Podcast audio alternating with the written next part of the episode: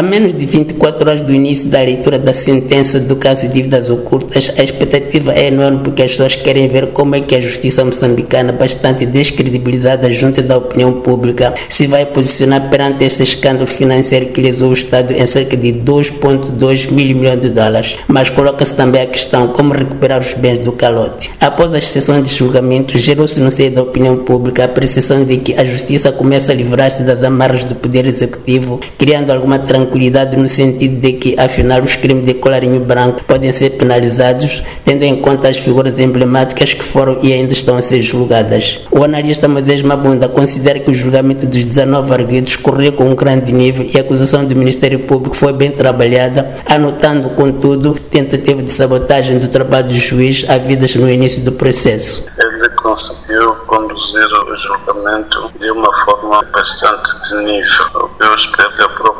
sentença esteja num grande nível. Elaborar-se um texto que satisfaça as pessoas, sacie as pessoas. Até porque este é um momento muito importante para o Estado moçambicano, que é a demarcação de atos de corrupção, de atos de traficância. Se nós temos um julgamento que correu como correu bem e tem uma sentença credível, isto fará com que a credibilidade do Estado, a credibilidade do país se recupere e se fortaleça. Mas este não é o entendimento do analista Boris Namir, porque diz ele a imagem do país está profundamente destruída. Creio que não será com este julgamento a ser sistêmico, não basta ser um único caso isolado como estes dois, não será agora porque este processo não vai terminar agora, vai ter recurso. Então não vai dizer que com a sentença que será ditada dia 30 pelo juiz, hoje o país recupera a sua imagem da justiça, penso que não. A imagem do país no Instituto de Justiça está muito destruída porque nós resolve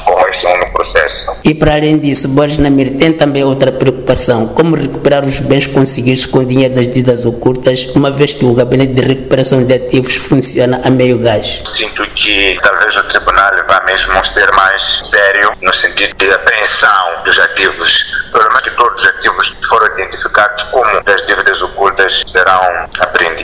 Mas há bens que estão registrados ou foram registrados em nomes de pessoas que nem sequer foram mencionadas durante o julgamento. Os que não foram mencionados é difícil, mas aqueles que foram enrolados já muitos casos também, que hoje sim, esses não foram escapar. Agora que ainda há muito mais lá fora por se apreender, creio que sim.